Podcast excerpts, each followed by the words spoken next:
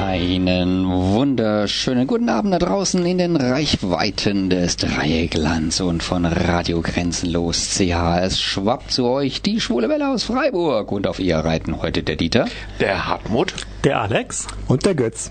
Gaywatch bedeutet Filme und Serien durch die rosa Brille mit dem schwulen Auge betrachtet. Und zwar nicht nur einfach Filme, nein, auch ein Filmfestival und eine Filmpreisverleihung, nämlich die Berlinale und die Oscarverleihung.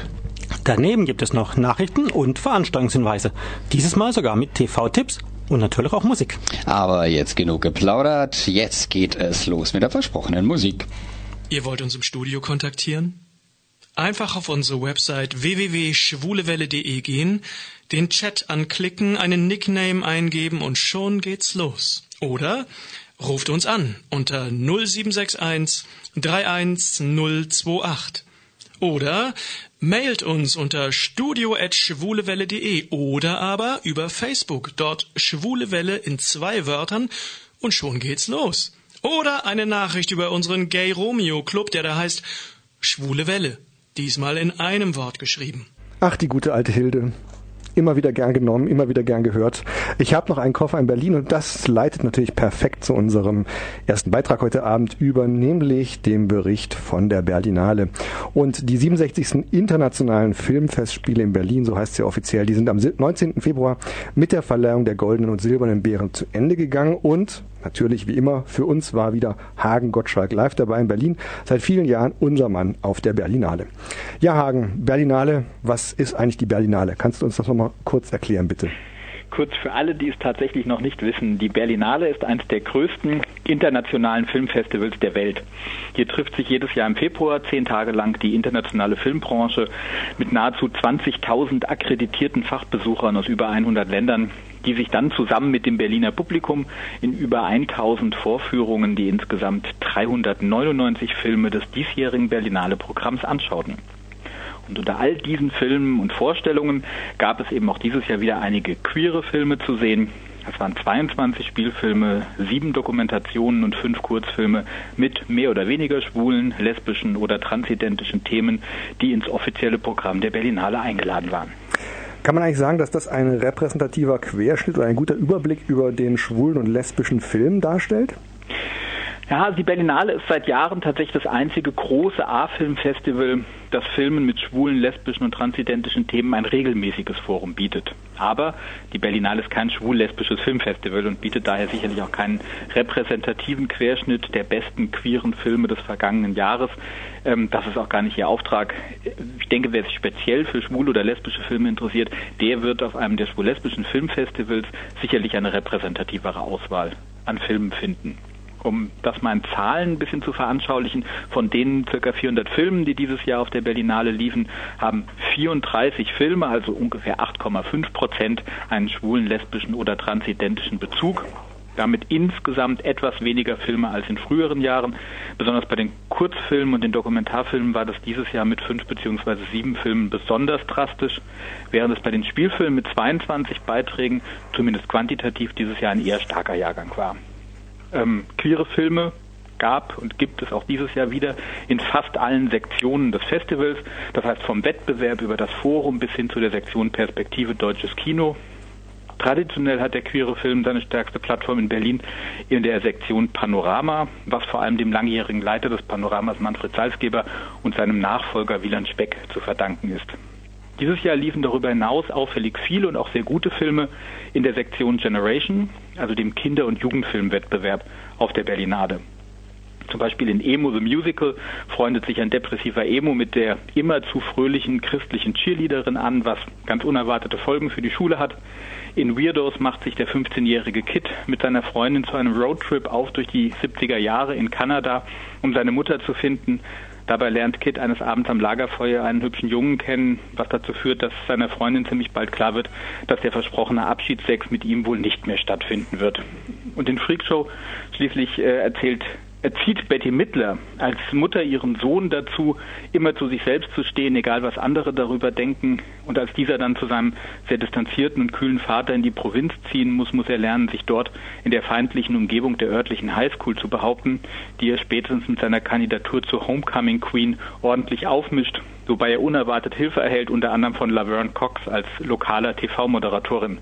Der Film ist ein wunderbarer Highschool-Film und ein Plädoyer for being fabulous no matter what. Neben diesem Jugendfilm mit dem klassischen Coming-out-Thema gab es aber zum Beispiel auch einen Zeichentrickfilm für die Jüngeren über einen Spatz, der in einer Storchenfamilie aufwächst und alles daran setzt, auch ein Storch zu sein, bis er erkennt, dass das gar nicht so schlecht ist, ein Spatz zu sein, auch wenn die Familie nur aus Störchen besteht. Ja, das ist eine wunderbare Parabel und äh, das war schon ein kleiner Vorgeschmack auf die Filme, denn wir kommen jetzt mal hier noch zum Kern unseres Beitrags, nämlich den Teddy Awards. Und äh, Hagen, du kannst uns sicher auch sagen, wie lange es den Teddy eigentlich schon gibt und vielleicht noch kurz zwei, drei Worte dazu, wie er entstanden entstanden ist? Den Teddy Award gibt es jetzt seit 1987.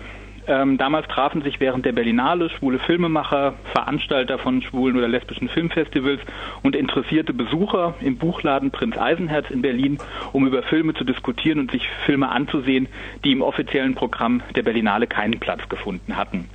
Bei diesem Treffen, zu dem damals Manfred Salzgeber, der damalige Leiter des Panoramas, eingeladen hatte, wurde vor nunmehr 31 Jahren der Teddy aus der Taufe gehoben. Ähm, das war damals noch ganz unkompliziert. Die, äh, die einzigen Filme, die äh, in dem Thema überhaupt auf der Berlinale liefen, waren damals von Pedro Almodovar das Gesetz der Begierde, ähm, der dann einen Stoffteddy zugeschickt bekommen hat als äh, erster Preisträger und äh, zwei Kurzfilme von Gus Van Sant liefen noch Five Ways to Kill Yourself und My New Friend und das waren tatsächlich die ersten Preisträger des Teddys, damals noch ganz ohne Jury, denn das waren wie gesagt die einzigen schwul-lesbischen Filme, die im offiziellen Programm liefen. Und was damals im Hinterzimmer des Prinz Eisenherz Buchladens begann, wurde in den letzten Jahren zu einem immer größeren Event. Dabei geriet in dem einen oder anderen Jahr auch schon mal äh, vor lauter Show die eigentliche Preisverleihung in Vergessenheit. Nicht so dieses Jahr. Das muss man sagen, ganz unaufgeregt, aber sehr professionell fand die Preisverleihung im Haus der Berliner Festspiele statt, mit einem großartigen Jack Woodhead als Moderator ähm, und genau der richtigen dramaturgischen Mischung, bei der die Preisverleihung im Vordergrund stand und die Show-Acts angenehm unaufdringlich waren. Dieses Jahr wurde die Preisverleihung zwar nicht wie in den Vorjahren von Arte aufgezeichnet. Aber wer sich die ganze Preisverleihung noch anschauen möchte, der kann dies im YouTube-Channel des Teddy Awards tun. Entweder bei YouTube einfach Teddy Award 2017 eingeben oder über die Webseite vom Teddy Award www.teddyaward.tv gehen. Dort findet man noch die ganze Preisverleihung. Ja, Berlinale und Bären, das gehört ja irgendwie zusammen und der Teddy erscheint einem auch so als äh, logische Erweiterung des ganzen Programms. Die Frage ist natürlich, was für eine Bedeutung hat der Teddy eigentlich auf der Berlinale? Auf der, Teddy, äh, auf der Berlinale werden eine ganze Menge Preise vergeben. Neben den offiziellen Preisen, also den goldenen und silbernen Bären, tummeln sich noch circa 20 weitere Preise auf der Berlinale. Das reicht vom Friedensfilmpreis bis zum Filmpreis der, von Amnesty International. Und einer dieser Nebenpreise ist der kuschelige kleine Bruder der goldenen und silbernen Bären, der Teddy. Der Preis für die besten Filme auf der Berlinale, die in einem schwulen, lesbischen oder transidentischen Kontext stehen. Der Teddy ist aber nicht der Preis für den besten schwulen oder lesbischen Film des vergangenen Jahres, sowas wie ein schwul-lesbischer Oscar sozusagen, sondern lediglich der Preis für den besten queeren Film auf der Berlinale. Und nur Filme, die ins offizielle Programm der Filmfestspiele eingeladen wurden, dürfen dann eben auch mit einem Teddy ausgezeichnet werden. Und das ist alleine aufgrund der Regularien der Berlinale nicht unbedingt ein repräsentativer Querschnitt der schwulen und lesbischen Filme, die im vergangenen Jahr insgesamt produziert wurden. Diesen Querschnitt wird man sicherlich eher auf einem schwul-lesbischen Filmfestival finden als auf der Berlinale. Traditionell wird der Teddy in drei Kategorien verliehen. Ein Teddy für den besten Kurzfilm, einer für die beste Dokumentation und einen für den besten Spielfilm. Dieses Jahr war eine Überraschung, dass äh, tatsächlich bei der Preisverleihung zum ersten Mal alle Teddys an Frauen gingen und auch thematisch alle ausgezeichneten Filme von ihren weiblichen Protagonistinnen handelten. Da wirkt es schon fast befremdlich, als Monika Treu, die den Special Teddy Award erhielt, darauf hinwies, dass es immer noch zu wenig Frauen gibt, die einen Teddy erhalten. Ähm, das stimmt zwar generell, ganz sicher, aber zumindest an diesem Abend nicht. Okay, jetzt sind wir gut vorbereitet und können uns jetzt ganz konkret den verschiedenen Teddys für die verschiedenen Filmkategorien äh, vor, äh, widmen. Und die Frage ist natürlich als erstes mal, wer hat denn den Teddy für den besten Kurzfilm erhalten? Der Teddy für den besten Kurzfilm ging dieses Jahr an die schwedisch-norwegische Produktion Min Homo Sister von Lia Hietala. In Min Homo Sister verbringt die zehnjährige Cleo den Tag mit ihrer großen Schwester und deren Freundin. Dabei erzählt der Film ganz unaufgeregt und selbstverständlich von der Beziehung der älteren Schwester mit ihrer Freundin und all den Fragen, die die jüngere Schwester so beschäftigen. Die Jury schreibt in ihrer Begründung, dass Minhomo Sister die süße Geschichte eines jungen Mädchens ist, das mit Hilfe seiner großen Schwester und deren Freundin etwas über die Liebe lernt. Der Film macht die komplexen Gefühle sichtbar, die auch wir Erwachsene manchmal beim Lenken unserer Beziehungen und Liebschaften haben. So die Jury. Ah ja. Gut, dann gehen wir direkt weiter zum Teddy für die beste Dokumentation. Der Teddy für den besten Dokumentarfilm ging an den taiwanesischen Film Ri Chang Dui Hua, Smalltalk im Englischen, von Hui Chen Huang. Die Filmemacherin Hui Chen Huang führt in dem Film sehr intime Gespräche mit ihrer wortkargen lesbischen Mutter.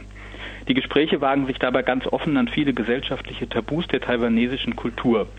Auch wenn der Film mit seinen langen statischen Einstellungen und den langen Gesprächen zwischen Mutter und Tochter sicherlich nicht sehr filmisch ist, so ist er doch inhaltlich überzeugend. Die Jury schreibt als Begründung, in Smalltalk stellt die Regisseurin mutig ihre eigene Familiengeschichte dar, die dem Publikum einen Einblick in eine Kultur gibt, die uns vielleicht nicht vertraut ist. Dabei schafft es dieser kraftvolle Dokumentarfilm gleichermaßen bedeutungsvoll und äußerst intim zu sein. Ja, da bleibt noch Nummer drei, der Teddy für den besten Spielfilm. Der Teddy für den besten Spielfilm ging an den chilenischen Film Una Mujer Fantastica, A Fantastic Woman im Englischen, von Sebastian Leo, Lelio. Ähm, Marina und Orlando sind ein ungleiches Liebespaar. Orlando hat für Marina seine Familie verlassen und lebt nun mit der viel jüngeren Transsexuellen zusammen. Nach dem plötzlichen Tod von Orlando muss sich Marina gegen die immer aggressiveren Anfeindungen der Familie von Orlando behaupten, die ihr nicht nur alle Andenken an ihren Geliebten nehmen wollen, sie bedrohen und misshandeln, sondern ihr auch noch das Recht auf Abschied von ihrem langjährigen Lebenspartner verweigern.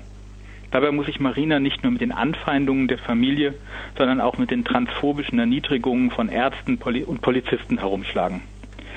Ein Film voll Leid, Trauer, Wut, Hass, Erniedrigung und für meinen Geschmack manchmal etwas zu viel der überlebensgroßen Emotionen, aber insgesamt wirklich ein verdienter Teddy. Laut der Jury ist The Fantastic Woman ein handwerklich perfekter Film mit einem großartigen filmischen Ansatz, der eine intime, wenig beachtete Geschichte erzählt und dabei die anhaltende Diskriminierung und die Marginalisierung von Transgender-Menschen auf der ganzen Welt beleuchtet. Ja, auf der ganzen Welt ist ein gutes Stichwort. Wir sind ja einmal rundrum, einmal Nordeuropa, einmal äh, Asien, einmal Südamerika, also around the globe. Und ähm, es gab aber noch weitere Preise, die auf der Teddy ähm, äh, Verleihung da hier vergeben wurden. Ja. Und äh, du kannst uns bestimmt auch noch erzählen, was da noch so gab. gab noch zwei weitere Preise, einen Spezialpreis der Jury für den Japanes äh, japanischen Film äh, Carrera ga Honki de Amu Tokiwa, was mit Sicherheit jetzt nicht richtig ausgesprochen war, im englischen Close Knit von Naoko Okigami der von der elfjährigen Tomo erzählt, die nach dem Verschwinden ihrer Mutter von ihrem Onkel und seiner transsexuellen Frau aufgenommen wird. Der Film gewährt dabei einen Einblick in die japanische Kultur und in die Liebe einer Regenbogenfamilie durch die Augen eines elfjährigen Mädchens. Die Regisseurin legt dabei besonderen Wert auf einzigartige Details wie die gestrickten Objekte, die schöne Kinematografie und die universelle Anziehungskraft einer erbaulichen, aber realistischen Geschichte, so die Jury in ihrer Begründung. Und seit letztem Jahr ähm, verleiht das Männermagazin noch den Harvey, benannt nach Harvey Milk, einen Preis, der von einer Leserjury vergeben wird, ähm, sozusagen sowas wie ein Publikumspreis, aber eben auch mit einer Jury, aber einer dann keiner Fachjury, sondern eben einer Jury von Lesern dieses Magazins.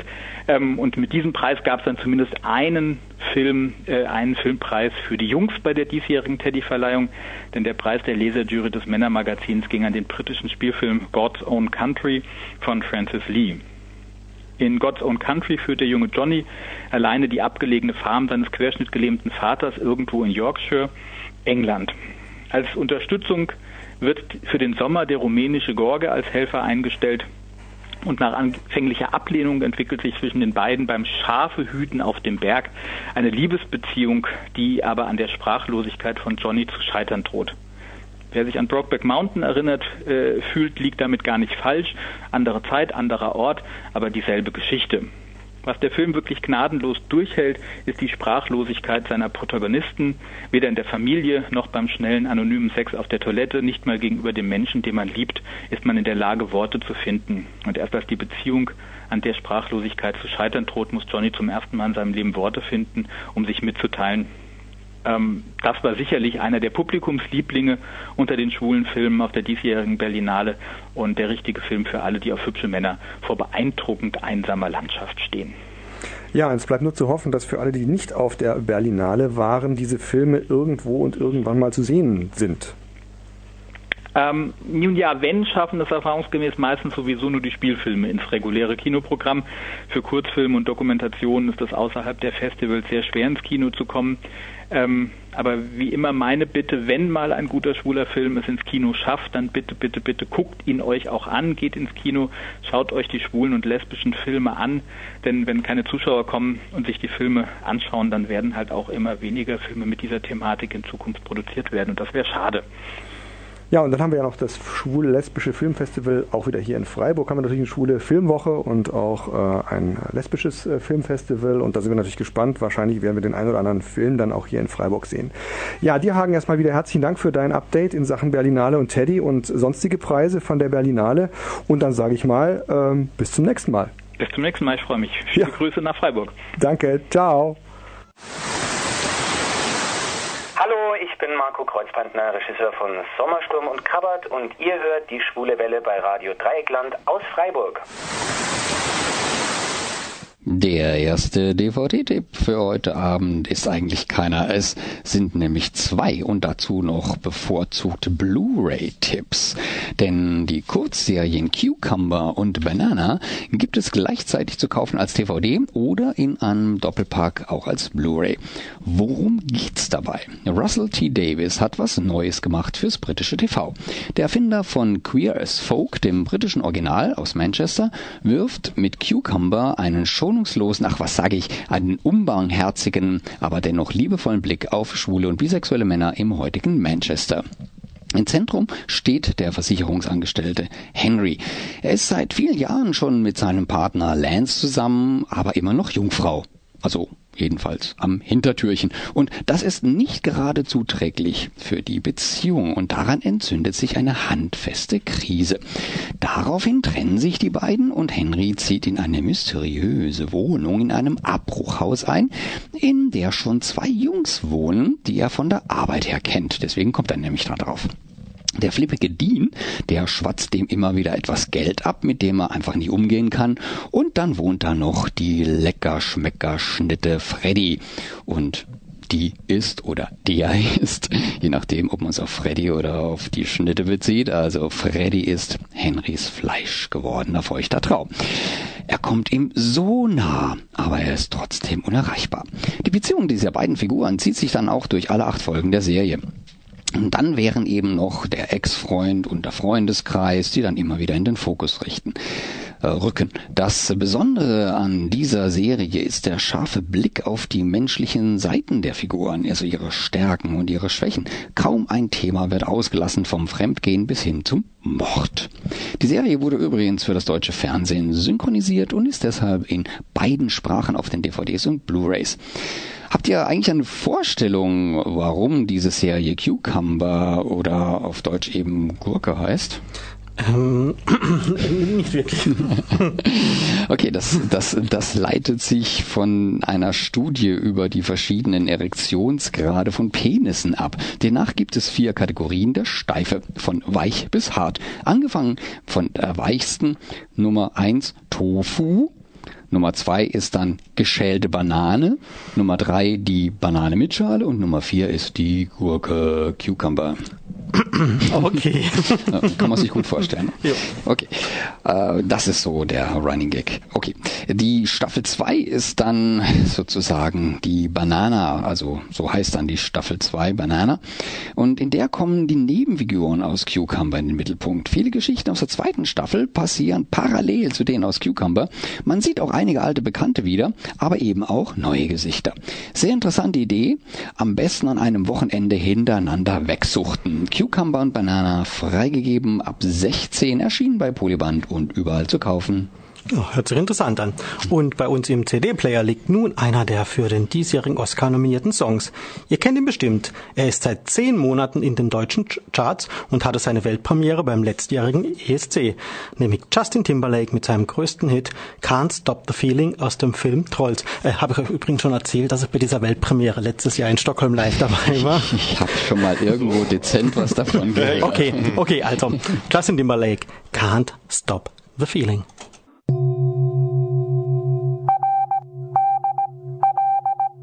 Hier ist das erste deutsche Radio Dreieckland mit den Nachrichten der schwulen Welle.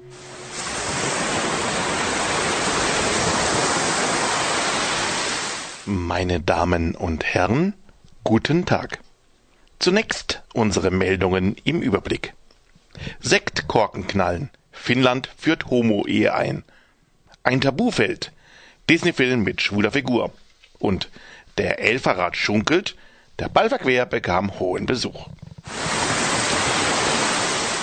Helsinki.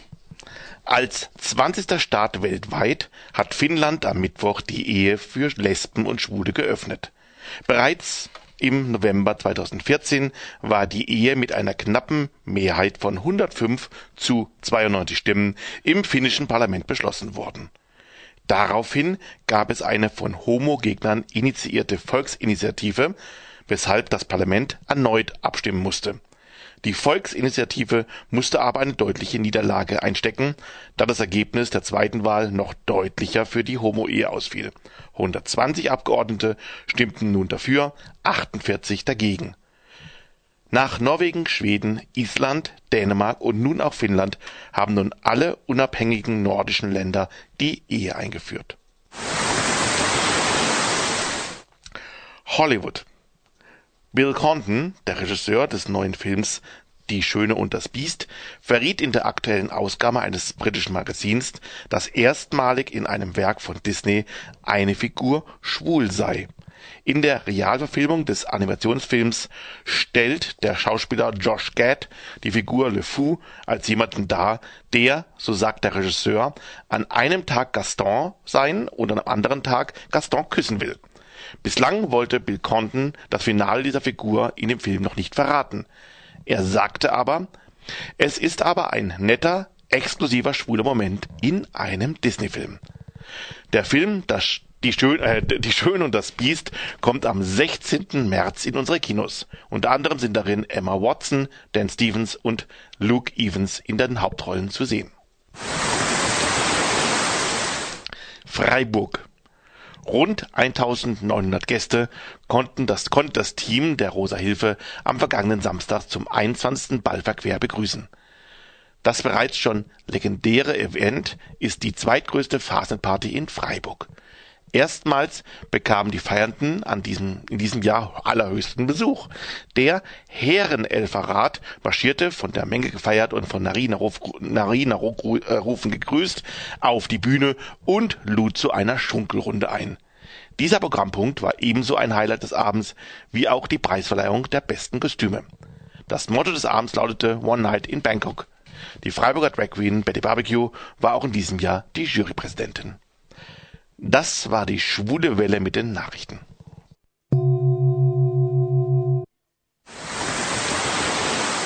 Hi, ich bin Björn vom Cinemax in Freiburg und ihr hört die schwule Welle auf Radio Dreikland. Ja, und das war aus dem Film Vajana, Das Paradies hat einen Haken, ähm, der auch für den Oscar nominierte Song How Far I'll Go. Hartmut, wie weit bist du denn gegangen? Bis nach Berlin? Bis nach Berlin, würde ich sagen. Bis zur Hauptstadt. Du warst ja auch auf der Berlinale, die ja in Berlin stattfindet, mhm. wie der Name schon äh, ja, nahe liegt. War das denn deine Premiere? Nein, ich war das zweite Mal da. Ich bin ja noch bei der schwulen Filmwoche nebenbei und war da vor ein paar Jahren schon mit unserem Sebastian in Berlin gewesen, habe da auch schon mal die Berlinale genossen, beziehungsweise erarbeitet. Das ist ja eigentlich nicht nur genießen, macht natürlich riesen Spaß. Aber man ist natürlich gestresst eine Woche lang. Aber ich war schon mal dort vor, glaube ich, drei Jahren oder vier Jahren. Und dieses Jahr war ich dann erneut und dort für wie läuft, Wie läuft denn der Stress so ab, wenn du gerade von Stress sprichst? Ja, man ist ja akkreditiert. In dem Fall bin ich, war ich für die Schwule Welle Äh, für die Schwule Filmwoche, kommt durcheinander. Das schneiden wir dann. Ja, das schneiden wir nachher. Ähm, war ich äh, akkreditiert und ähm, das heißt, man kommt eigentlich in alte Filme mehr oder weniger rein, aber man muss natürlich, entweder muss man morgens früh um 8.30 Uhr an, an, an einer bestimmten Stelle sein, wo man die Karten kriegt ähm, für den selben Tag oder für den nächsten Tag, die meistens aber schon für den selben Tag weg sind, oder man kann an die Kinos selber hingehen und kann gucken, ob man noch zufällig noch reinkommt. Der wird, wird aufgefüllt mit den Akkreditierungen. Das Problem ist immer, wenn um 8.30 Uhr, um 5 Uhr stehen da schon die ersten Leute an. Und wenn man abends noch in irgendeinen Film angeguckt hab, haben möchte, dann äh, ist es manchmal schwierig, um 5.30 Uhr oder 5 Uhr schon dazustehen oder 8.30 Uhr schon schwierig. Ich wohnte in Zehlendorf draußen, hat das immer eine Stunde Anreise noch irgendwie und ich habe es dann am ersten, zweiten Tag sogar probiert, weil am ersten Tag bin ich hingekommen und kam erstmal in meine Filme nicht rein, war dann ganz gefrustet und habe gedacht, das muss am nächsten Tag, am nächsten Morgen anstehen. Habe es auch gemacht, habe aber wiederum keine Karten bekommen, weil die auch schon wieder weg waren. Ähm, und das ist immer so ein Rumgerenne und ganz typisch war zum Beispiel anständig mit einem Film angestanden mal, da kam ich eine Stunde vor etwa so, und waren vor mir 100 Leute, die Akkreditierung hatten, die also auch noch rein wollten, zusätzlich zu den Karten. Und dann kam auch ein freundlicher Mann von dem Kino und hat gesagt, so ja, also bei aller, bei aller Liebe, ihr kommt da nicht rein. Es kommen vielleicht fünf rein oder zehn und so. Also ihr könnt nach Hause gehen, ihr könnt woanders hingehen, gehen Sie woanders rein und so. Ich hatte aber noch einen Film später im selben Kino noch und dachte, na gut, das warte ich halt, ist ja egal. Und stand, der haben mich hinten angestellt auf Platz 100 so irgendwie und tatsächlich aber kamen so viele Leute mit Karten wiederum nicht, dass ich noch nachrutschte und war plötzlich auf Platz 1 Yes. Und dann fing einer an, hinter mir im Ellenbogen mich zu, zu schubsen, dass ich da wollte mir vorbei. Aber ich habe den Platz dann ähm, noch verteidigt. Aber dann kamen nochmal sieben Leute mit Karten plötzlich. Mhm. Das heißt, dann sah es wieder schlecht aus. Und lange Rede, kurzer Sinn. Am Ende kam ich dann noch mit den letzten dreien rein, saß dann im Kino ganz vorne links, habe dann so von der Seite mehr oder weniger die Leinwand gesehen. Ähm, aber das war, war ganz typisch. Mhm. Man steht einfach da an und manchmal kommt man eben nicht rein. Ich hatte ein Glück, meistens bis auf den ersten Tag kam ich dann in die Filme rein. Aber es ist ein langes Anstehen und Kämpfen. Meistens mal völlig erschöpft, wenn man reingeht und muss aufpassen, dass man nicht einschläft im Film, man einfach. Oh mein Gott. Und, und außen ja. die Kinos sind ja auch immer versetzt in Berlin. Man ist ja, ja. nicht nur am Potsdamer Platz, da ist dann mal irgendwo ganz woanders wieder, man fährt auch hin und her. Mhm. Also man ist dann sehr beschäftigt. Ja, das hört sich wirklich nach Stress an. Mhm. Und was hast du dann endlich dann gesehen? Viele gute Sachen. Also ähm, eben haben wir es ja schon von Hagen gehört. Ähm, also einen ganz tollen Film fand ich zum Beispiel God's Own Country aus England. Ähm, das war auch schön, weil Francis Lee, der Regisseur, war auch dann anwesend. Ähm, die beiden Hauptdarsteller waren anwesend. Ähm, das war sehr spannend, weil wir haben es eben gehört, das war so ein bisschen so ein bisschen Brokeback Mountain Film von der Art her, wenngleich er dann doch am Ende wieder völlig anders ist, finde ich. Ähm, die beiden Hauptdarsteller waren eben auch da und der eine, der Johnny, das war dieser, der den Engländer spielt, der eigentlich fast ein bisschen Brexit-mäßig äh, den anderen, den, den Arbeiter in dem Stall da, den George, eigentlich eher ablehnt und ihn dauernd irgendwie mit äh, Zigeuner und alles Mögliche beschimpft und alles Mögliche, obwohl die nachher dann doch Sex haben. Ähm, der wurde eigentlich voll gespielt von Josh O'Connor und war im Film für mich wirklich völlig unsympathisch. Also auch von der Art, wie er optisch aussah, wie er geguckt hat und ganzes. Dann kam er nachher auf die Bühne natürlich dann frisiert und alles Mögliche und war ein total hübscher junger Mann. Und dachte, Mensch, der hat aber wirklich gut gespielt, weil den Film habe ich nicht gemocht. Ähm, aber der Film ist ganz, ganz toll, kann ich mich nur anschließen im Hagen und ich finde, aber geht über Bock mit hinaus. Also wenn der kommen sollte, äh, auf jeden Fall reingehen. Ein ganz, ganz, ganz toller Film. Ein weiterer guter Film, den ich gesehen habe, war Call Me By Your Name, kam aus Italien in Frankreich. Geht es um einen 17-jährigen Elios, der sich in einen etwas älteren, wobei der Alter auch nicht so alt ist, Oliver oder Olivier ein, äh, verliebt.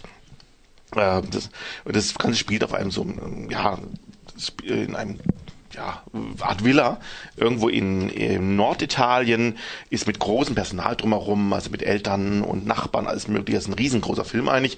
Bisschen was wie Zimmer mit Aussicht oder Maurice, so in die Richtung von der, von der Optik auch her. Und ja, sie kommen sich halt allmählich immer näher und näher und haben dann auch nachher was miteinander.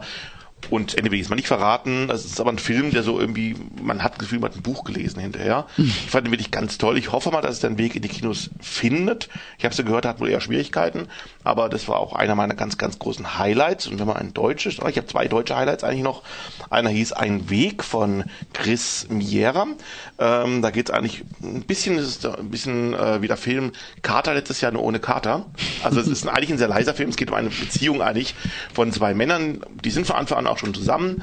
Und es geht eigentlich in dem Film halt darum, wie die Beziehung allmählich auseinandergeht. Es gibt da noch einen Sohn, der noch, der, weil die Mutter äh, von diesem Sohn verstirbt, ist von Martin, glaube von Martin, die Frau. Ähm, und ja, die nehmen den Sohn immer noch auf, wächst bei ihnen noch auf. Also haben eine richtig schöne Ehe, eigentlich im Endeffekt so. Ist das nicht dann eine Karte? Ist nicht der Kater, nein, der tut doch nichts Böses, äh, soweit ich weiß. Ähm, ja, und dann geht's eigentlich darum, wie diese Ehe auch zerfallen kann, oder diese Beziehung. Zu, aber es ist, ich fand es deswegen trotzdem kein trauriger Film. Ich fand ihn sehr intensiv, sehr schön. Und also ich denke, dass er auf jeden Fall in die Kinos kommen muss. Also nicht nur vielleicht auf Festivals, sondern vielleicht auch ins normale Film, äh, normale Kino. Also es war sehr, sehr spannend. Und ein weiterer Film, der eigentlich gar nicht richtig schwul ist, den ich aber auch ganz toll fand, das war Casting da geht es um Castings, ähm, wie der Name schon sagt. Eigentlich sind hauptsächlich Frauen im Film eigentlich, die vorkommen. Es geht eigentlich darum, dass man die Peter drehen, der Peter von Kant ähm, wieder aufführt, anlässlich von Fassbenders ähm, Geburtstag. Und die, man castet eben eine Frau für die Petra von Kant. Und das sind alles so richtige Diven. Also von, die kommen rein völlig eingebildet und sind ganz sicher, sie kriegen aber die Rolle ganz sicher und so. Die Regisseurin ist aber sehr wählerisch, will nicht nur 95 Prozent, sondern 100 Prozent. Und ähm, ja, und es geht eigentlich darum, wie die Produktion läuft, wie die, wie die Regisseurin Druck auf die Schauspielerin gibt und auch einen nach dem anderen nicht nimmt. Gleichzeitig aber kommt von oben die Produktion und die Redaktion, die eigentlich die Regisseurin wieder Druck macht, dass sie mal langsam in die Pötte kommen muss. Aber darum geht's eben auch. Es gibt einen, die Hauptrolle ist eigentlich der Anspieler. Die ganzen Frauen müssen einen Anspieler anspielen, also nicht den Hauptdarsteller, mhm. sondern eben einen, der gebucht wird, der die ganzen Texte auch kann. Und der ist eben eine schwule Figur. Die Figur ist gar nicht so, ist wahnsinnig sympathisch eigentlich so. Ähm, aber es geht immer darum, ob er dann doch auch vielleicht tatsächlich die Hauptrolle kriegt oder wirklich nur der Anspieler bleibt. Dabei verdreht er sich dann auch, weil damit dann gesagt, ja, wenn du schwul bist, ähm, kannst du es überhaupt spielen mit den Frauen? Und dann sagt er, ja, ich bin ein Bi, ich bin, und, und, verdreht sich da und macht, damit er die Rolle wiederum kriegt. Mhm. Ist auch ein schwieriger Charakter, aber der Film ist eigentlich ja, zeigt eigentlich seine Geschichte, so dass es eigentlich auch schon ein schwuler Film ist. Nicht keine Liebesgeschichte oder keine, kein Drama oder irgendwas, aber eine schwule Figur ist halt im Mittelpunkt und man sieht sie ein bisschen im, ja, im Showbiz, wie es in den Kulissen auch abgeht. Also es waren zum Beispiel die Filme, die ich sehr, sehr gut fand. Neben Freak Show wurde eben auch schon erwähnt, ein ganz, ganz toller Film mit Betty Midler in der Nebenrolle. Ähm, wo ein, ja, ein exzentrischer junger Mann äh, ja, ein Junge ähm, an der Schule halt äh, gemobbt wird. Er zieht sich halt immer ganz bunt an, ist fast Priscilla-mäßig der Film von, von der Optik her und ähm, ja, wird auch zusammengeschlagen, alles mögliche, aber trotzdem findet er so seinen Weg im Endeffekt so ähm, irgendwie komisch, dass wir, haben's bei der, wir waren mit mehreren Leuten da drin und wir haben immer das Gefühl gehabt, es wäre ein Musical, aber es wird eigentlich gar nicht gesungen im Film. aber von der Optik und von der Art her, wie er gedreht ist, hat man mhm. immer das Gefühl, eigentlich, jetzt können sie auch noch singen, also es ist, also optisch ist einfach so bunt und so schrill bin gespannt, ob der Film so in die Kinos äh, den Weg findet. Das waren so einige von den Filmen. Ich habe noch einen gesehen, Casa Rochelle. Casa Rochelle aus Mexiko Chile. Das war eine Doku mit kleinen Spielszenen. Da geht es eigentlich darum, um einen Club, wo sich Männer als Frauen verkleiden, aber wo die auch wirklich hinkommen dorthin, sich dort erst umziehen, schminken und dann feiern die die Nacht und kommen abends dann wieder raus, äh, morgens dann wieder raus aus dem aus diesem Club. Und das wurde, ja, das, den Film fand ich ziemlich zäh. Das Spannende nur war, dass einige von diesen Damen oder Herren äh, dann wirklich auch da waren, geschminkt dann auch da auftraten und hinterher dann für Fragen und Antworten noch zur Verfügung standen. Das war wiederum sehr, sehr spannend. Den fand ich aber nicht so spannend. Eh, besser fand ich dann noch in Film aus Hongkong oder China, The Taste of Battle Nut, aber war sehr umstritten. Ähm, eigentlich, da war man, noch nicht, war man noch nicht ganz sicher, ob es ein schwuler oder ein B-Film ist. Geht eigentlich um ein Paar, zwei ähm, Chinesen, ähm, die schon länger zusammenleben ähm, es geht auch um einen Mord auch bei der ganzen Geschichte, oder einen Todesfall und einen Mord. Und es geht um eine junge Frau, die beide irgendwie sich äh, wohl irgendwie doch verlieben oder auch nicht. Das weiß man nicht so ganz genau.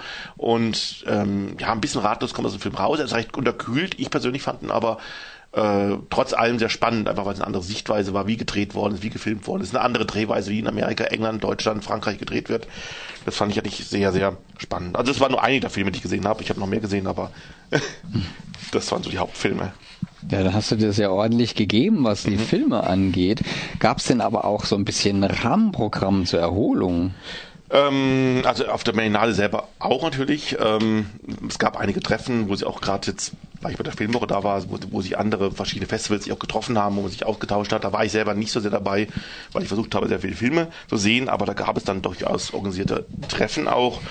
Und ich selber habe natürlich auch versucht, dort irgendwie noch ein bisschen ein paar Leute zu treffen in Berlin, ähm, Kaffee zu trinken, viel zu lesen und äh, war auch sogar in einem Theaterstück übrigens nebenbei, in dem äh, ich kennst du den Film noch, Coming Out, 1989, hm, ein ja, erste, genau, der, der erste DDR-Film, genau. Ja, ist ja und da war Matthias ja. Freihoff, hat er noch mitgespielt, das war der Lehrer von den beiden und ich hab, den mhm. habe ich auf der Bühne noch gesehen das Stück hieß, glaube ich, das Unikat, glaube ich, oder so ähnlich. Oder das Original, oder? das weiß ich gar nicht. Aber das habe ich nebenher noch gesehen, also wusste gar nicht, dass, dass der da mitspielt. Aber ansonsten, ja, also, und da gab es natürlich die Teddy Awards im Endeffekt und die Preisverleihung, die ich leider nicht sehen konnte. Ähm, habe keine Karte mehr bekommen. Es gab verschiedene Partys natürlich drumherum, also man konnte auch sehr viel drumherum noch genießen. Ich persönlich habe allerdings dann hauptsächlich auf die Filme konzentriert und ja, gelegentliche Treffens mit einigen Leuten noch, wo man sich ausgetauscht hat über die Filme. Mhm. Und was hast du jetzt dabei am meisten beeindruckend empfunden? Eigentlich das Gesamterlebnis eigentlich Berlinale, weil man ist ja wirklich mal eine Woche abgetaucht und hat eigentlich nur als Aufgabe Filme zu gucken, eigentlich so um dann rast halt von durch die Stadt und und ja, man ist aufgeregt, ob man das halt schafft irgendwie im Endeffekt so. Und natürlich dann die ersten drei Filme, die ich nannte, God's Own Country war wirklich ein Erlebnis, den zu sehen. Call Me By Your Name, das war wirklich der Film, wo ich doch so ewig angestanden bin und dann gerade noch so reinkam. Ähm, ja, das Casting war sicherlich auch so ein Erlebnis so. Also es waren die Ereignisse waren schon, was ich besonders toll fand natürlich.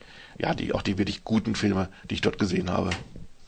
Hattest du denn auch mal die Möglichkeit, am roten Teppich dich ein bisschen zu tummeln? Ich war auf dem Potsdamer Platz und habe da auch ein bisschen mal geschnuppert dran. Ich hatte ja immer, immer zwischendrin Zeit. Teppich geschnuppert? Ein bisschen, ja. Na, ich habe gesehen, habe ich ihn gesehen. Und ähm, fuhr, dann fuhren auch einige Limousinen an mir vorbei, aber ich konnte leider nicht sehen von meinem Platz aus, wer da gerade einfährt. Es war durch die große Berlinale, die großen Filme. Ich war ja eher im Nischenprogramm so ein klein wenig gewesen. Ähm, hab aber leider wieder keine richtigen Stars gesehen zu dem Zeitpunkt, nicht bewusst, außer die Leute, die bei mir bei den Filmen immer dabei waren. Ähm, und ich war auch anwesend, als da die Berlinale Verleihung, also der, ähm, dann auch dann stattfand. Ich habe zumindest da stand ich vorhin dran und Anke Enke sah ich auf dem großen Bildschirm draußen übertragen. Das kann ich, und ich sah, aha, was, das geht also jetzt gerade ab im, äh, im, in der Halle. Das habe ich ein bisschen mitbekommen. Aber es war tatsächlich, es war eher so ein bisschen das Nischenprogramm, was ich so ein bisschen mehr gesehen habe Mhm. von der Berlinale. Da hattest du dann aber auch dann den Finger am Puls der Zeit. Ja, doch, also. Und jetzt mal so ein bisschen aus dem Nähkästchen geplaudert, Hartmut. Äh, Wirst du den ein oder anderen Film hier nach Freiburg holen können? Also wir hoffen mit der Filmwoche, dass wir das eine oder andere kriegen. Wir sind an einigen Sachen dran, sind aber teilweise noch in Verhandlungen. Also wir wissen es wirklich teilweise noch nicht. Also wir werden sicherlich einige Filme haben. Auch einige meiner Kollegen haben dann auch mit einigen Regisseuren schon getroffen. Es gibt ja immer die Filme, die dann, das Problem ist ja immer, es gibt dann die Filme, die einen großen Verleih finden. Die haben das Problem, dass die dann irgendwo ihre richtig große Premiere haben wollen, dann wollen sie es meistens lieber in Berlin oder in Köln oder sonst irgendwo haben. Und, und pokern natürlich damit auch ein bisschen. Und ähm, dann gibt es die anderen Filme, die gar keinen Verleih finden, dann muss man mehr oder weniger gucken, dass man die in der Originalsprache irgendwie übersetzt. Aber wir haben die Möglichkeit meist nicht, die ähm, Untertitel selber herzustellen. Wenn man so einen chile- chilenischen Film hat zum Beispiel, schwierig den zu bekommen, aber den könnten wir vielleicht kriegen, aber dann ist die Frage, in welcher Fassung wir den bekommen. Ähm, also von daher ist es mal ein bisschen schwierig, ähm, es ist ein viel rumgepokere und darf auch nicht zu teuer sein natürlich. Also wir haben einen gewissen Etat und von daher sind wir gerade dran, aber wir werden einige von den Filmen, die ich jetzt so genannt hatte, wohl auf jeden Fall zeigen können. Wann wäre das denn? Wann ist denn die schwule Das ist? Ende April und zwar am 26. April geht's los. Das ist ein Mittwoch, hoffe ich jetzt jedenfalls mal, und geht bis zum 3. Mai. Also ein acht Tage lang Kino im Kino Kandelhof dann. Ähm, wir werden ungefähr 22 Filme bringen, auch sehr viele Dokumentationen übrigens nebenbei, weil wir vorhin davon hatten mit Dokumentationen. Es wird einige bei uns auch laufen. Ähm, auch da sind wir noch ein bisschen dran am Programm. Es wird eine Party geben, es wird die gemeinsame Party mit der Pink Party sein. Ähm, wir werden einiges an Rahmenprogramm auch haben. Wir werden versuchen, einige Gäste auch zu kriegen. Auch bei Berlinale waren einige Leute, die uns- die uns gesagt haben, sie könnten sich vorstellen, nach Freiburg zu kommen und auch bei uns ähm, was für Fragen zur Verfügung zu stehen. Ja, also es- was genau mit rauskommt, wissen wir noch nicht. Wir wissen auch nicht, was der Eröffnungsfilm ist, aber es wird wohl ein spannendes Festival werden und ich bin ganz sicher, dass wir eigentlich einen Großteil davon kriegen. Es wird spannend werden, es wird atemberaubend Auf werden. jeden Fall. Apropos atemberaubend, Hartmut, bitte mal bitte Butter bei die Fische. War Berlin atemberaubend? Ähm, wie kommst du jetzt darauf? äh, weil ich sehe gerade, Kollege Alex von der Technik hat Berlin Take My Breath Away auf dem CD-Player liegen. Alex ist ja so einer. Ja, vielen Dank, Hartmut, für die erfüllenden Informationen. Dann wollen wir doch mal schauen, was wir dann davon tatsächlich nochmal hier vor unsere kleinen, müden Äuglein bekommen. Hallo, ich bin der Jürgen von der Schwulen Filmwoche und ihr hört die Schwule Welle auf Radio Dreieckland. Kommen wir zu Close at Monster. Hat es aber nichts mit Toiletten zu tun. Das ist ein kanadischer Coming-of-Age-Film über einen sensiblen Teenager oder Teenager, wie die da sagen, der seine sexuelle Identität in Frage stellt. Der jugendliche Oscar, gespielt von Newcomer Connor Jessup, um den sich dieser Film dreht, ist für sein Alter schon recht reif. Er möchte später als Make-up-Künstler fantasievolle Gestalten schaffen und seiner Kreativität freien Lauf lassen. Allerdings bleiben ihm solche Chancen in Neufundland, in der tiefsten kanadischen Provinz, verwehrt. Nicht zuletzt, da sich sein prolliger Vater durch die Scheidung von seiner Mutter ohnehin nicht um die Belange des Kindes kümmert. So, dass Oscar in der Isolation der kanadischen Provinz Schutz in seiner Fantasiewelt sucht.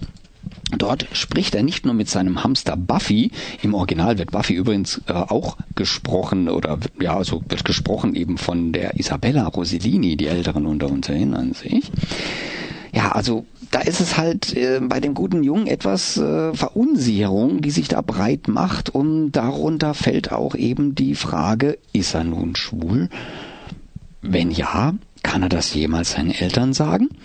Hm, also der Betrachter kann sich da seine Meinung bilden, denn als er während eines Nebenjobs im Baumarkt den rebellischen und heißen Wilder, gespielt von Ajocha Schneider, kennenlernt, da wird seine Gefühlswelt gehörig auf den Kopf gestellt. Er ist verliebt, aber was wird daraus? Das lasse ich jetzt mal offen. In seiner kanadischen Heimat St. John in Neufundland angesiedelt, erzählt der Regisseur und Drehbuchautor Stephen Dunn eine Coming-of-Age und gleichzeitig auch Coming-out-Geschichte über den sensiblen Oscar. Der Film überzeugte bereits auf zahlreichen Festivals, wurde beispielsweise während des Toronto Filmfestivals 2015 als bester kanadischer Film ausgezeichnet. Die DVD enthält die englische Originalfassung mit deutschen Untertiteln Erschienen ist sie bei Profun Closet Monster und am 19. Mai gibt's den übrigens auf der großen Kinoleinwand bei den OGs im Regenbogenkino in Offenburg auch nochmal zu sehen. Und apropos Oscar, wieder spielen wir einen Kandidaten für den besten Filmsong. Und der hat sogar gewonnen im Jahr 2014. Aus dem Film Die Eiskönigin völlig unverfroren, Let It Go. Allerdings in der deutschsprachigen Version Lass jetzt los. Schwule Welle. Immer donnerstags ab 19.30 Uhr bei Radio Dreieckland.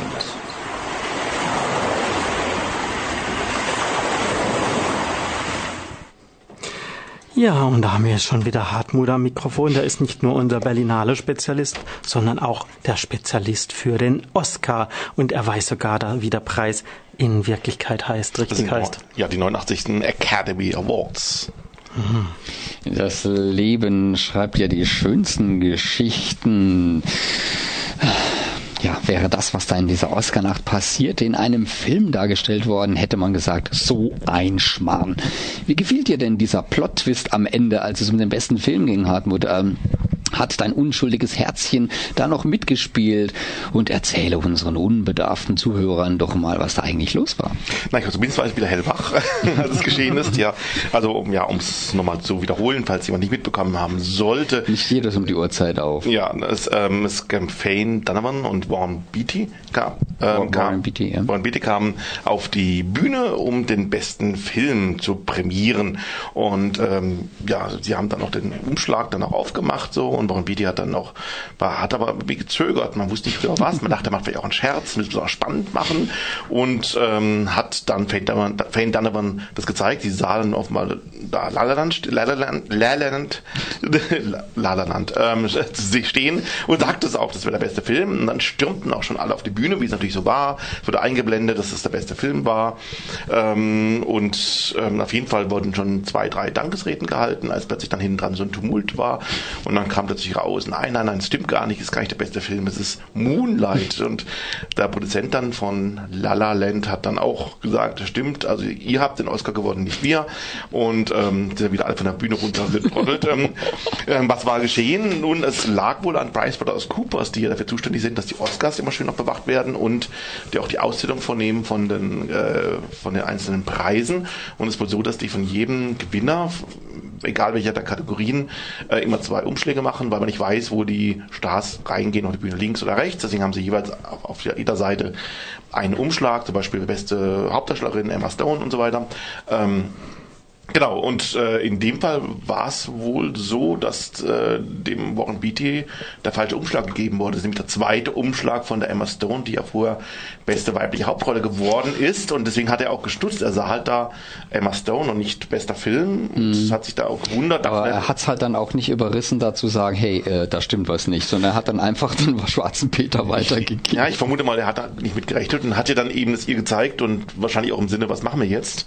Und sie vielleicht auch in ihrem Alter nicht mehr gut lesen war und hat nur noch war stolz darauf, La La La Land zu lesen zu können. Ja. Und, keine Ahnung. Und hat dann in der Aufregung wahrscheinlich dann gedacht, naja, es wird Aufregung, schon sein. Also, Also, es war ihr wohl unglaublich peinlich. Ja, ist ja gleich ja- abgerauscht und war nicht mehr auffindbar. ist sicher. Man hat ja man hat erst gesagt, das wären, man hat ja erst gemeint, die werden vielleicht wirklich Tatrik oder irgendwas, was nicht jetzt nicht, was nicht war, aber man dachte Mhm. erst mal was haben denn die da gemacht?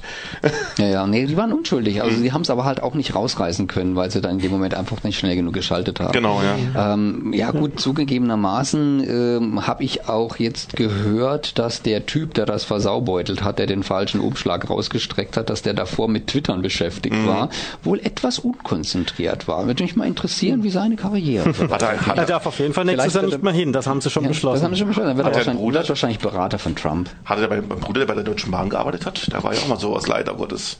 Was ähnliches. Dass einer getwittert hat. Ja, und dann dazu gegleist, äh, auf die Züge zusammengestoßen Ja. sind. Leider. Also, Das Interessante ist ja, dass außer eben diesen zwei eigentlich, also dass niemand von der Academy überhaupt weiß, wer da Gewinner ist. Deswegen konnte auch keiner sa- Doch auf. irgendjemand, der die, der die Umschläge gedruckt und beschriftet und sonst was hat, der muss Brian es ja wissen. Coopers weiß es. Ja, ja, eben. Aber es war keiner sonst in der Halle, der ähm, es gewusst hätte und dann ähm, gleich merken hätte können, das stimmt nicht. Und wer kam dann als erster? Mit dem richtigen Umschlag auf die Bühne? Ähm, wer war das? Weil also ich habe dann auch weiß ich hab im, im Hm. Frühstücksfernsehen habe ich noch gesehen, wie da ein, ein sogenannter Sachverständiger ganz stolz berichtet hat, er hätte gerade gehört, der beste Film ist La La Land. Ha, ha, ha, ich weiß es, ich weiß es. Was er nicht wusste, ist, was danach kam. Ja, ich habe auch jemanden gehört, die ähm, ausgeschalten hat und zur Arbeit gegangen ist und erst am Abend erfahren hat, dass es dann eben doch nicht der Film ist, den sie jetzt extra morgens noch geguckt hat. Also sie haben Geschichte geschrieben mit dieser Aktion und angeblich war die ja nicht geplant. Nein, das weiß ich nicht, aber mit hat der Ryan Gosling so wahnsinnig leid. Also ich jetzt nicht, dass ich unbedingt sage, er müsste einen Oscar gewonnen haben, aber der saß ja in der ersten Reihe die ganze Zeit, wurde immer beklatscht und eigentlich haben mir dann sehr viele von La La Land ja dann auch immer gewonnen, zogen ihm vorbei, haben ihn Mhm. noch umarmt und äh, sie und dann Emma Stone hat die beste weibliche Hauptrolle bekommen und Was er ich überhaupt nicht nachvollziehen kann. Ja, aber mal unabhängig davon, wobei ich fand sie gar nicht so schlecht, aber ähm, aber unabhängig davon, ähm, er hat es halt nicht bekommen und war, und war halt so der Betröppelte, weil er der Verlierer ja so ein bisschen vielleicht Mhm. noch war, ähm, weil anderen haben ja ihren Preis bekommen und dann haben sie ihn ja auf die für das besten Film auf die Bühne geholt, so gneidigerweise jetzt so, jetzt wollen wir alle hoch, Ja, der ja. durfte auch endlich mal oben stehen und kaum ja. stand er oben, durfte wieder runtergehen, weil es schon wieder falsch war. Das tat also, mir ein bisschen einfach so Wo wir jetzt menschlich leid. von La La Land sprechen, das war ja großer Favorit und hat immerhin eben sechs dann von 14 Statuetten bekommen. Also mich persönlich hat er überhaupt nicht angesprochen. Das war so eine bonbonfarbene äh, 50er Jahre Schmonzette, Musical, Drama, Komödie, alles im einen und nichts richtig. Ich bin reingegangen mit sehr großen Erwartungen. Ich habe ihn zweimal gesehen mittlerweile. Ähm, das erste Mal war ich auch enttäuscht. Hab Ich habe ihn auch zweimal gesehen, am Ja. Schluss wird er wiederholt. Ja, aber ich habe den Film an sich als ganzes Gesamtkunstwerk zweimal gesehen. Ähm, und beim ersten Mal war ich auch nicht so ganz begeistert, weil ich ihn dramaturgisch irgendwie komisch aufgebaut war. Ich fand Szenen, die nicht so wichtig waren, wahnsinnig lang, wenn sie auch schön waren. Ähm, dafür aber andere Szenen waren plötzlich dann so, so weggespult. So kam mir es vor beim ersten Mal. War jetzt dann letzte Woche nochmal ein zweites Mal eher zufällig drin. Ich wollte eigentlich woanders rein, dann haben wir es aber umentschieden im letzten Moment noch und waren dann plötzlich ganz begeistert. Ich muss sagen, ich bin heimgekommen und ähm, habe über ganz viel auch nachgedacht, weil ich ähm, ich fand A, die Botschaft des Films halt sehr, sehr gut. Ähm, äh, einfach, dass man einfach zu seiner Kunst stehen muss, dass man, äh, dass man eben keine Kompromisse machen soll. Das ist eine Sache, die mir selber auch gerade durch den Kopf geht. Äh, soll ich Kompromisse eingehen, be bewahrt im künstlerischen Bereich oder nicht? Das hat mich also wahnsinnig angesprochen. Also ich bin wirklich gerührt rausgekommen. Habt aber auch, was ich auch toll fand, waren einfach erst filmisch schon nicht schlecht gemacht. Also er ist sehr gut gemacht. Es gibt ewig lange Kamerafahrten. Die erste Szene ist eine Kamerafahrt, wenn gleich, glaube ich, zwei Schnitte dabei sind. Aber diese, dieser Tanz, der wirklich da über dieser Brücke da ist, wo bin ich wissen, ganz hinten noch jemand tanzt und wohl nicht gefaked ist, sondern das wirklich äh, auch mit, mit Tänzern dargestellt worden ist. Und so solche Szenen gibt es ganz viele, zum Beispiel ähm, in, dem, in dieser Wohnung, wo die ganzen Mädels wohnen, wie die Kamera einfach da fährt und die eine verschwindet die eine Tür, kommt plötzlich auf der anderen Seite wieder rein. Das ist wahnsinnig gut choreografiert und da sieht man es wieder im Spiegel. Also es filmisch ist er wirklich eigentlich sehr, sehr gut. Und was ich den beiden Hauptdarstellern auch wirklich äh, sagen muss, also zum Beispiel die Tanzszene, die so ein bisschen Fred Astaire-mäßig war, die war auch ungeschnitten. Also die haben wirklich dieses Ding durchgedreht. Das Wie gesagt, Stunt-Double. Ja, aber das, das war ja schon er selber. in, in, Im ich bin mir nicht mehr sicher, weil äh, also da kann, kann ja wahnsinnig viel gefaked werden beim Film. Ne? Sicherlich, ja. Und mhm, wenn du das jetzt wirklich mit, mit äh, Fred Astaire und mit Ginger Rogers vergleichen willst, da liegen Welten dazwischen. Ja, aber es war eine gute, ja, es war eine gute Anspielung auf die ganzen alten Hollywood-Sachen. Es waren sehr viele Anspielungen überhaupt drin. Ich glaube, deswegen ja, fand, der war ja auch, klar. Ich, ich, würde auch jeden Tag mit Steppstuhlen durch die Stadt laufen. das macht mal die Musical ab und zu mal so. Das war kein Musical, Na, ich fand schon, da habe ich auch schon drin. Die haben Leute auch schon gesagt, äh, ja, es war eben keins. Ich finde es aber doch. Ich glaube, man schätzt vielleicht die Musical-Szene. Wenn man nach England geht und mal guckt, was für Musicals da laufen, da, da würden auch, würden manche Leute sagen, das ist doch kein Musical, das ist doch irgendwas anderes, aber weiß nicht was, aber es ist ein Musical. ähm, es ist ein Musical. Ein Musical-Bandbreite ist einfach sehr, sehr groß und viele Musicals sind auch, haben eine große, breite Bandbreite und ich stehe schon dazu, dass es insgesamt ein Musical ist. Ähm, das, ein Musical muss nicht nur heiter sein. Ein Musical äh, kann auch ein schlechtes Ende haben. Ähm, ja, also ich ja, finde, das, das meine ich jetzt gar nicht. Ich meinte einfach nur, dass das Verhältnis von Schauspiel zu Gesang und Tanznummern oder so halt eben da ja, sehr. Wenn du so alte Filme anguckst, wenn du mal bei Familien guckst, wie wird da gesprochen und getanzt? Ist auch ein okay, Musical. Jetzt muss ich mal langsam dazwischen grätschen. Jetzt habt ihr es geschafft, Der heiße Stuhl. Wie, wie, wie, wie lange über den nicht besten Film zu sprechen? Ach so, Entschuldigung, war doch was? ja, ähm, das gab ja auch einen Gewinner. Und wie, wie, wie zufrieden warst du jetzt mit dem Gewinner? Ja, Gott sei Dank. Film? Also ich dachte, ich rede in der schwulen Welle darüber, dachte ich, auch Mist, gar nichts Schwules diesmal dabei. Ich habe mich zwar sehr gefreut, sehr viel Filme über Schwarze und alles mögliche. Und das war ja auch schön. Wegen letzten Jahr gab es ja eigentlich fast keine Filme mit Schwarzen, die gewonnen hätten.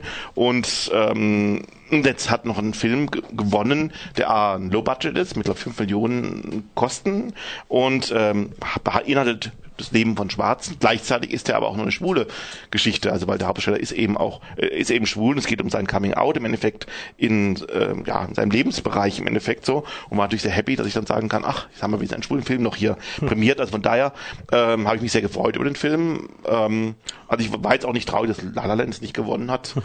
Ich hätte, hätte sich auch ihm gegönnt, aber ich finde es natürlich eine viel bessere Botschaft, auch jetzt gerade in der Zeiten mit Trump und alles Mögliche, dass genau solch ein Film jetzt auch gewonnen hat und auch damit vielleicht auch ein bisschen Aufmerksamkeit kriegt, den er sonst nicht bekommen hätte. Wie heißt der denn? Nenn ihn noch mal beim Moonlight heißt der gute Film. Und ähm, hättest du das erwartet? Ähm, aufgrund dessen, also während der Oscarverleihung habe ich plötzlich gedacht, ja, weil eben farbig oder schwarze ja sehr sehr viele Preise bekommen haben, die, die besten äh, weibliche und männliche Nebenrolle ging ja an Schwarze. Einer übrigens auch an einen Darsteller von Moonlight. Ähm, hat gemerkt, dass insgesamt die Oscarverleihung ja, nicht, nicht überpolitisch ist, aber doch durchaus ja, nach dem Bashing vom letzten Jahr ja. hat's ja geheißen, ja nächstes Mal müssen sie aber jetzt endlich mal. Ja, das, ne? ich denke, also dass da viele Leute das vielleicht. Auch politisch. ja, aber im Endeffekt ist es ja die Academy, das sind ja, man muss sagen, sind ja Tausende von Leute, die ja aus dem Metier praktisch sind. Das ist ja nicht eine Jury, die es äh, beschließt, wie jetzt in, in, in, bei der Biennale zum Beispiel, sondern das machen die Leute aus dem Bauch heraus ein bisschen auch. Also ja, ich kenne einige, die da, ähm, die in der Academy drin sind, die, die müssen sich einfach die Filme angucken, aber sind irgendwie für den Schnitt zuständig. Und bester Film wählen ja alle. Und da kann durchaus sein, dass der eine oder andere gesagt hat, im Zweifelsfall wähle ich jetzt vielleicht dann doch eher ein bisschen gewagter als, als vielleicht konventioneller. Und es hat auch gewirkt offenbar. Und ich, ja, ich freue mich auf den Film. Der kommt jetzt bald in die Kinos. Bin sehr gespannt auf diesen Film. Und habe mich gefreut, dass er drei Oscars bekommen hat. Okay, äh, drei Oscars. Und ähm, wie viel gab es denn überhaupt? Ja, ich habe extra noch schnell gezählt, ähm, gerade eben noch 24, ähm, wobei noch sehr viel mehr, weil ja, wenn die bessere Kamera drei Leute sind, kriegen sie halt drei Oscars, aber 24 Preise gibt es. Und wie viel davon ging an Deutsche? Ähm, nicht so viele, glaube ich. also meines Wissens, glaube ich, habe ich noch keinen entdeckt, der auch nicht so im es war heimlich wohl nix dieses mhm. Jahr. Ehrlich gesagt war ich auch froh drum, dass der deutsche Beitrag für den besten fremdsprachigen Film nicht gewonnen hat, denn der war für mich der Film, den ich gesehen habe, bei dem ich am zweitmeisten fremdgeschämt habe, nach Bruno. Bruno habe ich nie gesehen, aber. Ja, dann aber, guck dir aber, den an, wenn du dich noch mehr fremdschämen willst. Ja, aber Toni Erdmann, muss ich sagen, ich fand den nicht so schlecht. Also, Da war man es ähnlich. Ich habe auch so viel Gutes gehört vorher, auch vor allem jemand, ich habe von einem gehört, der eigentlich gar nicht gut Deutsch sprach sprach und hat gesagt, er hat ähm, den Film gesehen und fand ihn so wahnsinnig witzig und toll, mir unter, unter, unter dem Kinosessel gel- gelegen vor lauter Lachen.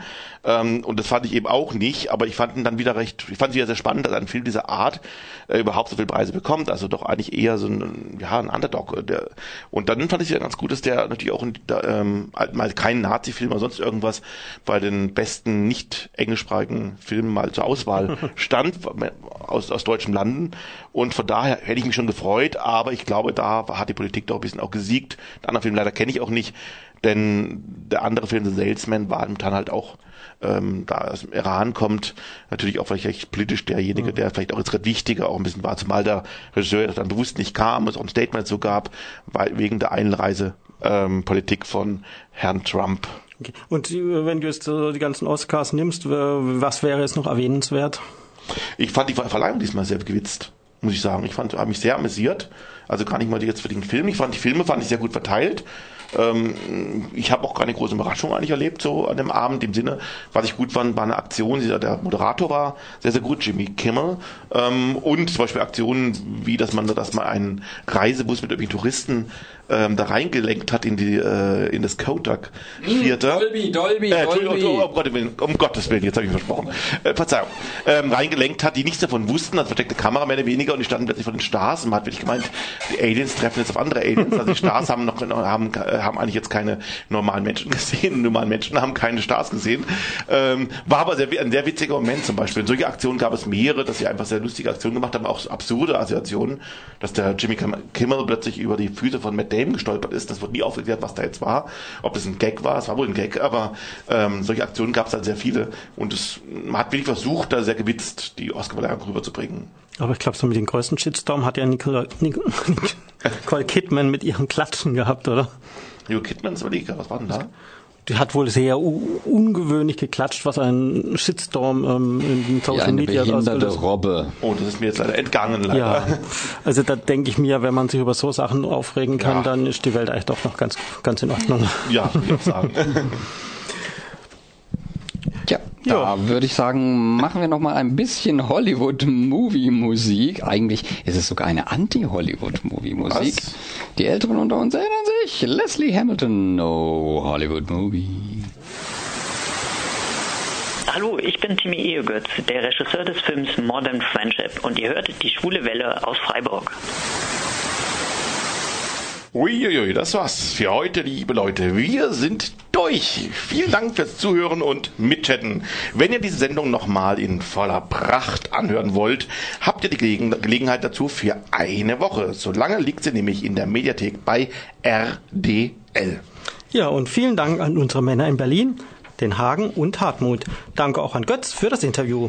Und danke an euch da draußen und nächste Woche dann wieder mit Kunst und Kultur. Ui. Wir sprechen mit Kunstschaffenden verschiedener Gattungen. Das wird spannend. Bis dahin. Tschüss. Diese Sendung wurde Ihnen präsentiert von Schwule Welle, dem einzigartigen und nicht zuletzt wärmsten Programm in der Toskana Deutschlands, mit freundlicher Unterstützung von Radio Dreieckland.